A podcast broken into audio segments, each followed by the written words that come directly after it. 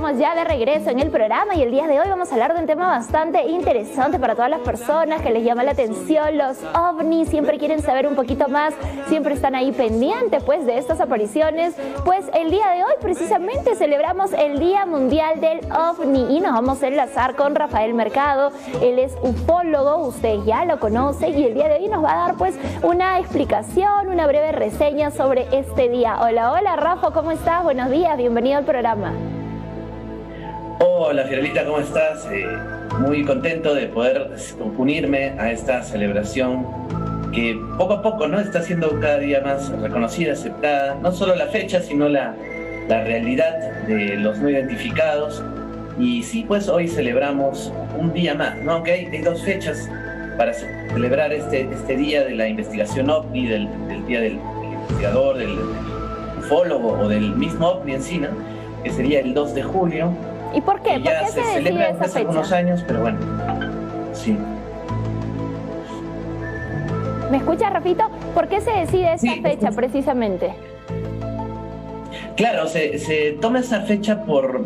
En realidad hay dos, como te comentaba, ¿no? Una es el 24 de junio, que es el primer avistamiento que tiene Kenneth Arnold, que hemos estado viendo en imágenes. Es un piloto civil que al estar sobrevolando el estado de Washington, aprecia una serie de objetos, ¿no? Eh, volando, como que lo acompañaban, una especie de, él denomina como unas alas voladoras, pero con un movimiento de platillo volador o algo así. Entonces se acuña este término, ¿no? Flying saucer o platillo volante. Y el 2 de julio em, eh, sale, bueno, el 8 de julio, entre el 6 y el 8 empiezan a salir algunas noticias sobre que en Roswell, Nuevo México, se estrelló un objeto volador no identificado. Esto también en el mismo año, en el 47. Esto es reportado por, en, Nuevo México por algunos granjeros, varios, y entonces eh, llegan las autoridades, recogen el material que ha caído, aparentemente una nave extraterrestre, un ovni siniestrado. Incluso hay versiones que afirman que ven cuerpos ¿no? de los tripulantes y estos son llevados a bases de seguridad ultra secretas, ¿no? Entonces, mm, eh, eh, es por estos dos eventos que, mm, y la masificación que tiene obviamente Estados Unidos, porque Estados Unidos de alguna manera marca, ¿no? El, el devenir de, sobre todo en, este, bueno, en todo el mundo, ¿no? Con respecto a adelantos científicos, a noticias, a corrientes filosóficas, etcétera. Entonces, obviamente que Estados Unidos, que había, venía de ganar la Segunda Guerra Mundial, eh, de incorporar incluso científicos alemanes, ¿no? Como Werner von Braun para sus eh, experimentos, que luego van a derivar en la, en la creación de la, de la NASA y, conquistarán la Luna. Entonces, en este contexto tan digamos, todavía, eh, ¿cómo se podría decir?, picante, ¿no? En el que se está desarrollando la, la humanidad, pues es que se da esta noticia de la caída de un objeto volador, como te digo, no, no identificado con tripulación y todo, ¿no? Mm, mira, qué interesante todo lo que nos vas contando. ¿Y cómo ha evolucionado este tema? ¿Qué, qué tanto ha avanzado en todos estos años, eh, Rafa, desde que se empezaron a ver estos primeros avistamientos? Bueno, eh, en, realidad eh, son muchas cosas que han eh, estado ocurriendo después de eso, porque hay, em, a ver, el gobierno de Estados Unidos liberó información, creo que en el 97, bueno, en la década de los 90, al respecto de lo que pasó en Roswell. Ellos tienen como unos mecanismos para, digamos que la, información que ellos manejan de materia reservada o clasificada va bajando con los años y se va liberando. Y ellos han publicado, ah, digamos que lo que cayó fue un globo sonda, ¿no? No fue un ovni, no fueron tripulantes, sino un globo sonda. Y hay muchos investigadores muy serios que, están en contra de esta, de esta teoría, ¿no? Y eh, porque no encajan algunas cosas. más bien, hay otra corriente también de investigadores que dicen que lo que pudo haber caído fue una nave experimental de los mismos Estados Unidos que estaban desarrollando en aquel entonces. Me parece, por lo menos ya experimentando con algunos cohetes aviones de, digamos, no supersónicos, pero por lo menos ya metálicos, ¿no? Un poco diferente a la, aviación común que, se estaba desarrollando en Estados Unidos. Entonces de repente cayó, dicen, una especie de ala delta, ¿no? Un prototipo. Y precisamente los tripulantes eran niños, ¿no? Porque aparentemente estos programas ultra secretos eh, tipo nazis o algo así utilizaban niños para sus experimentos, ¿no? Utilizaban animales también, así que por ahí algo va. Han pasado muchos años y ya en el 2019, bueno, eh, o 2020, ¿no? prácticamente se ha reconocido la, la, no solo la existencia de los ovnis, sino que Estados Unidos está investigándolos a través de programas súper secretos que, secretos que reciben dinero y que siguen investigando a los ovnis. O sea, son aparentemente objetos, no sé si extraterrestres, pero por lo menos ya la Fuerza Aérea Norteamericana ha reconocido que no son de ellos, que superan en, parte ¿no? la tecnología actual que cualquier potencia pueda tener y que están entre nosotros, ¿no? Aparentemente. Bueno, y también hay, hay otro, otro evento que se celebra hoy día, si me permite, Fiorella, hay otro video que es justo el de Pedro Paulet, porque hoy es cumpleaños de, bueno, cumpleaños natalicio, mejor dicho, del sabio peruano Pedro Paulet.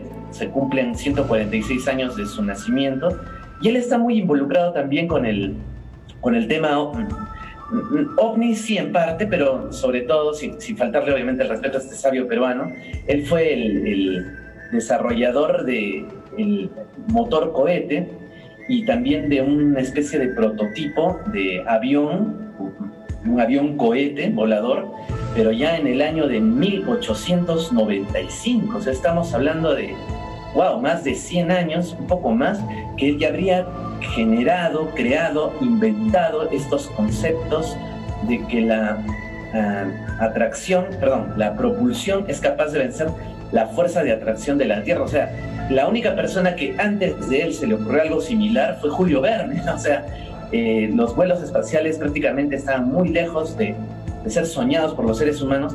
Y este arequipeño que nació en Tiabaya, pues eh, hoy día celebramos un año más, incluso no solo la, NASA, sino algunas, o particular algunas corrientes astronáuticas lo reconocen como pionero, como padre de la era espacial. Incluso el invento que desarrolla Paulet y su descubrimiento, el combustible líquido, ha sido implementado por la NASA para cuando el hombre llegó a la Luna y también eh, para los vuelos tripulados a Marte, ¿no? Cuando nosotros vayamos a Marte, pues esa parte que tenga el, el motor de esa nave y el combustible que use fue prácticamente un invento, un desarrollo de un arequipeño, ¿no? Que no se le ha reconocido del todo como debería ser y que, bueno, hoy para toda Arequipa y Totia Bahía, pues le mandamos un saludo y es algo muy importante, también porque justo te traje otro, otro pequeño reel de, de, video para mostrarte y comentarte que este sabio arequipeño ya en 1935, 10 años antes de su muerte,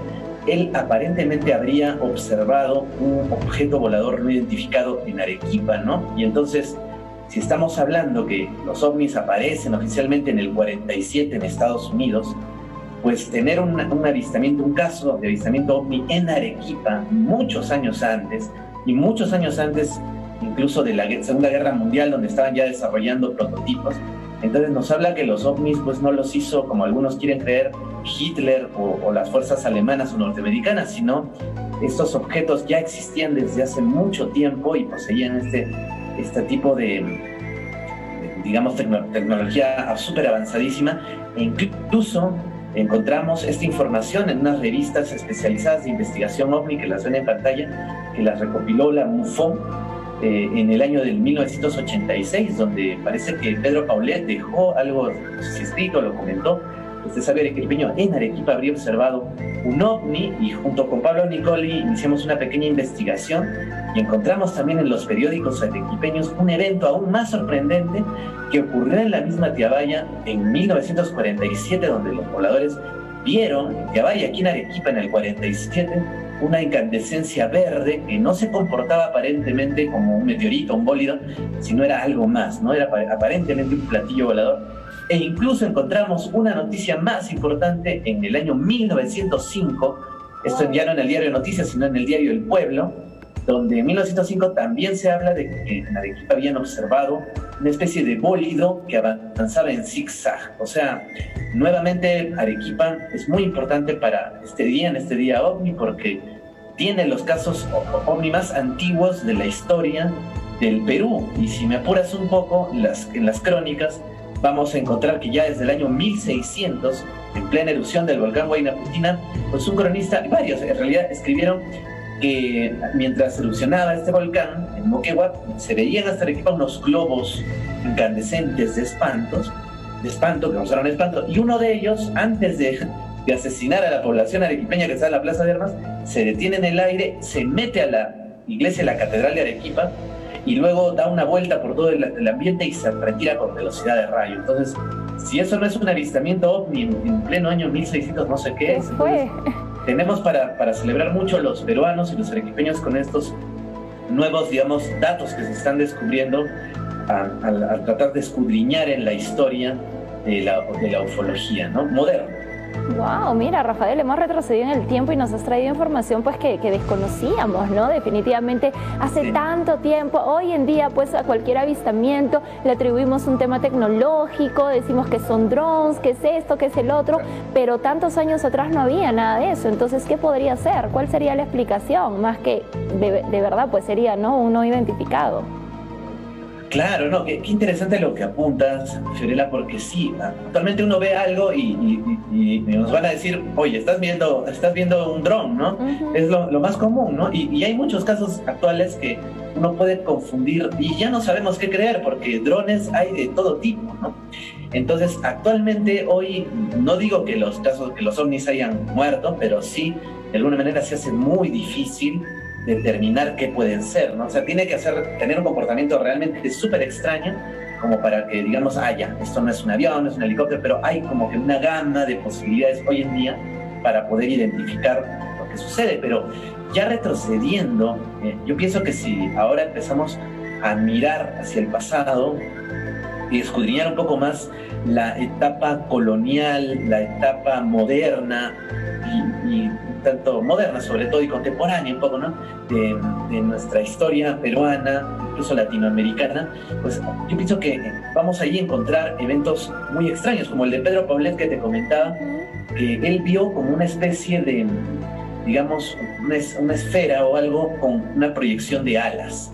Entonces, claro, uno dice, claro, lo que Pedro Paulet vio fue aparentemente un satélite, Claro, podría ser, si es que los satélites los hubieran inventado como 20 años antes, ¿no? O sea, lo que vio Paulet no, no existía, ¿no? En esos momentos, lo único que existía era su avión torpedo, que estaba en planos, que fue, como te digo, lo diseñó en 1900, lo firmó el plano en 1902, pero es un invento que viene desde 1900, donde él diseña una, una especie de avión metálico, ¿no? Con propulsión de, cohetes, ¿no? Eso no existía.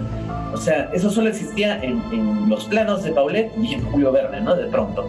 Eh, y, él vio algo muy similar a lo que sería, no sé, un bólido, un, un, avión o incluso un, satélite, pero no existían en aquel momento. Entonces, ¿qué es lo que vio Pedro Paulet? Entonces deja muy, a la imaginación muchas cosas. O sea, eh, se inspiró en ello para, para hacer sus inventos, simplemente fue un, un evento X que no le influenció para nada eh, no sé, nos plantea muchas preguntas. Eh, probablemente también la explicación de estos fenómenos tenga que ver un poco con algunos fenómenos naturales, eh, como por ejemplo luces magnéticas que todavía de pronto no se hayan investigado, pero del todo inusuales. Y justamente hay otro sabio peruano de la colonia, incluso prócer de la independencia del Perú, que es don Hipólito Unano, que en 1791 él aprecia en Cañete, justo muy cerquita, muy cerquita a Chilca, ¿no? Donde supuestamente hay una base extraterrestre, pues él observa una especie de arco iris,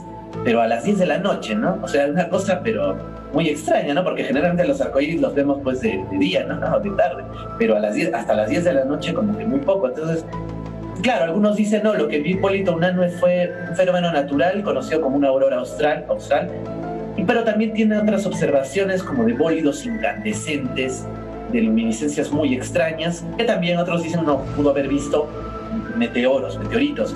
Pero sin duda, pues yo me quedo de todas maneras con el avistamiento que tienen ¿no? los eh, cronistas o la gente de la época aquí en Arequipa, en 1600, como te cuento, que incluso este es un dato inédito, no lo he contado antes, está también en las crónicas, que sobre la iglesia de la compañía y hacia la catedral, plena erupción del volcán Huaynaputina, cuando Arequipa estuvo, así como estamos ahora un poco en cuarentena, pues Arequipa estuvo así hace, hace muchos años, ¿no? En 1600 cuando había un manto de ceniza que permaneció sobre nuestra ciudad aproximadamente un mes, ¿no? Ya la gente no sabía si era de día o si era de noche. Imagínate que ven wow. apocalipsis. Lo vivimos y en medio de ese manto, como dice la que de pronto estaban en una iglesia y aparecían en otro lado. Entonces, si es que la gente no tampoco podía ver la luz del sol, ¿qué era lo que veía? No eran las estrellas, no era el sol, nos deja mucho, mucho que pensar, ¿no? Pueden ser eventos ahí, Rafito. Se está entrecortando un poco. No te hemos escuchado la última parte. Estamos teniendo algunos problemitas con la conexión. Ahí vamos a retomar, vamos a retomar la entrevista, porque es importante lo que nos está comentando, ¿no? Es interesante poder retroceder en el tiempo, regresar a nuestro pasado, pues, y poder dar a conocer todos estos detalles, eventos, ¿no? Sucesos inexplicables en su momento. Hoy, como bien lo decíamos, pues los atribuimos a tantas cosas, ¿no? Es un poquito difícil ya determinar qué es lo que estamos viendo en el cielo pero en esos tiempos pues que no había este avance tecnológico que existe hoy en día, realmente era bastante... Eh, sospechoso, ¿no? Y ahí estamos viendo algunas crónicas, parte de la información que nos envía Rafael Mercado para poder compartir con todos ustedes sobre lo que ocurrió tantos años atrás aquí en nuestra ciudad blanca, aquí en Arequipa. Es increíble. Rafito, retomamos contigo. Se, perdió la, la conexión. Ah, Sí, sí, deben ser los ovnis. No, y te decía eso, ¿no? que en las crónicas están eh, este evento y dentro de otros, ¿no? Por ejemplo, potencia eran unas lumbres que de pronto se trasladaban entre iglesia a iglesia. Entonces, si, si, si estábamos, si el equipo estaba bajo un manto totalmente de oscuridad, ¿qué era lo que veían? Y no, no es la única crónica, la de Aventura Trabada y Córdoba, hay muchas otras más que las investigó este escritor arequipeño muy famoso que es Pablo Nicoli Segura, él, descubre parte de estas historias en, nuestras crónicas, ¿no? Entonces, esto nos da mucho que pensar, ¿no? Como que el, Perú, para mí, la importancia que tiene como una de la una de la civilización andina, pues yo pienso que siempre ha, estado involucrado con y, el Perú además no solo eso, por los incas o por los andinos, sino por tenemos cuatro regiones naturales, ¿no? Costa, sierra, selva y el mar. Tenemos volcanes aquí en Arequipa que muchos piensan que podría utilizarse esa energía volcánica telúrica para poder echar a andar una, máquina, ¿no? Si tuviéramos máquinas especializadas, podríamos tomar la energía de los volcanes y poder con eso, no sé, ir a otros planetas, poder movilizarnos. Tal vez los ovnis vienen por eso a Arequipa o están interesados en nuestro, no digo el oro o el cobre que hay en abundancia en Arequipa, sino de repente algún otro fenómeno magnético que esté de alguna manera Em, y que pueda interactuar con ellos les permita, no, no sé, me especulo totalmente, ¿no? Trasladarse, que les permita abrir una especie de, qué sé yo, de, portal dimensional, no lo sé. Pero eh, eh, alguna vez conversé con un piloto, un piloto ya entrado en años, ya más de 80 años, que me comentaba que él cuando volaba a baja altura en algunos ejercicios militares, cuando volaba por la parte de Uchumayo, pues eh, este, generaba una especie de vacío magnético, ¿no? Que jalaban un poco a su, a su avión como para que se accidentara, ¿no? Entonces me dice, es peligrosa Arequipa, tiene, una, tiene una, un alto electromagnetismo, ¿no? Que puede afectar las operaciones rasantes de los vuelos de los militares. Y en el 79 aquí en Arequipa se perdieron tres aviones A-37 y según trascendidos, rumores simplemente, pues, pero se dice que fueron raptados por extraterrestres, ¿no? Imagínate en el 79, los extraterrestres raptaron a, toda una tripulación de arequipeños que estaban haciendo un ejercicio de, navegación, de aeronavegación entre Moquegua y Arequipa. Y bueno, uno diría, bueno, son simples rumores, no hay nada lógico para creer en eso. Pero un año después, o menos, el 11 de abril de 1980, un ovni viola la seguridad aérea de la base aérea de La Joya y se le ordena a un piloto dispararle, destruir el objeto y no puede, ¿no? Dispararle, no puede destruirlo, e incluso absorbe este objeto los, obuses, esa pared de fuego. Y, la forma que tenía era de platillo volador con una cúpula, o sea, algo impresionante. Y, esto ha sido reconocido, bueno, para las personas que les encanta creer que Estados Unidos, pues, eh, rige el mundo y nos, domina, pues ya los Estados Unidos también lo, lo reconoció con documentación y el piloto tuvo que salir a hablar, ¿no? Incluso se comentan eh, invitado por, Fujimori, ¿no? Prácticamente para o por, por las autoridades pertinentes de, esos años que le dicen, bueno, habla, ¿no? Ya, ya, ¿qué vamos a hacer? Se filtró, cuéntalo. Y comenta esto, que en los 80 en la base de La Joya pasó un evento prácticamente extraterrestre, ¿no? Y bueno, si esto ocurrió en el 80, ¿por qué no pensar que en el 79 también pudieron ver por lo menos los pilotos tener un encuentro con, algún ovni y a lo mejor eso fue lo que provocó el accidente o, la pérdida del control de las aeronaves, pero nunca se encontraron los cuerpos, nunca se encontraron los fuselajes, una pequeña parte tal vez, y hasta ahora sigue el misterio, pero pienso que Arequipa tiene mucho que dar con respecto a estos fenómenos, ¿no?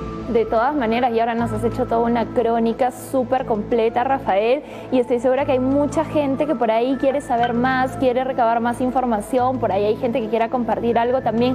¿Todo esto que nos has compartido están en tus canales? Sí, sí, por supuesto. están en, Matergia, que está en el YouTube. Está, me pueden encontrar como Rafael Mercado de Navete en el Facebook. Y una fanpage que, que es Matergia. Dicho sea paso, ahí nos han llegado buenas cosas, buenos datos. Y bueno, generalmente todo lo que investigamos está respaldado por, eh, eh, documentación o, hemos conversado con los testigos directamente.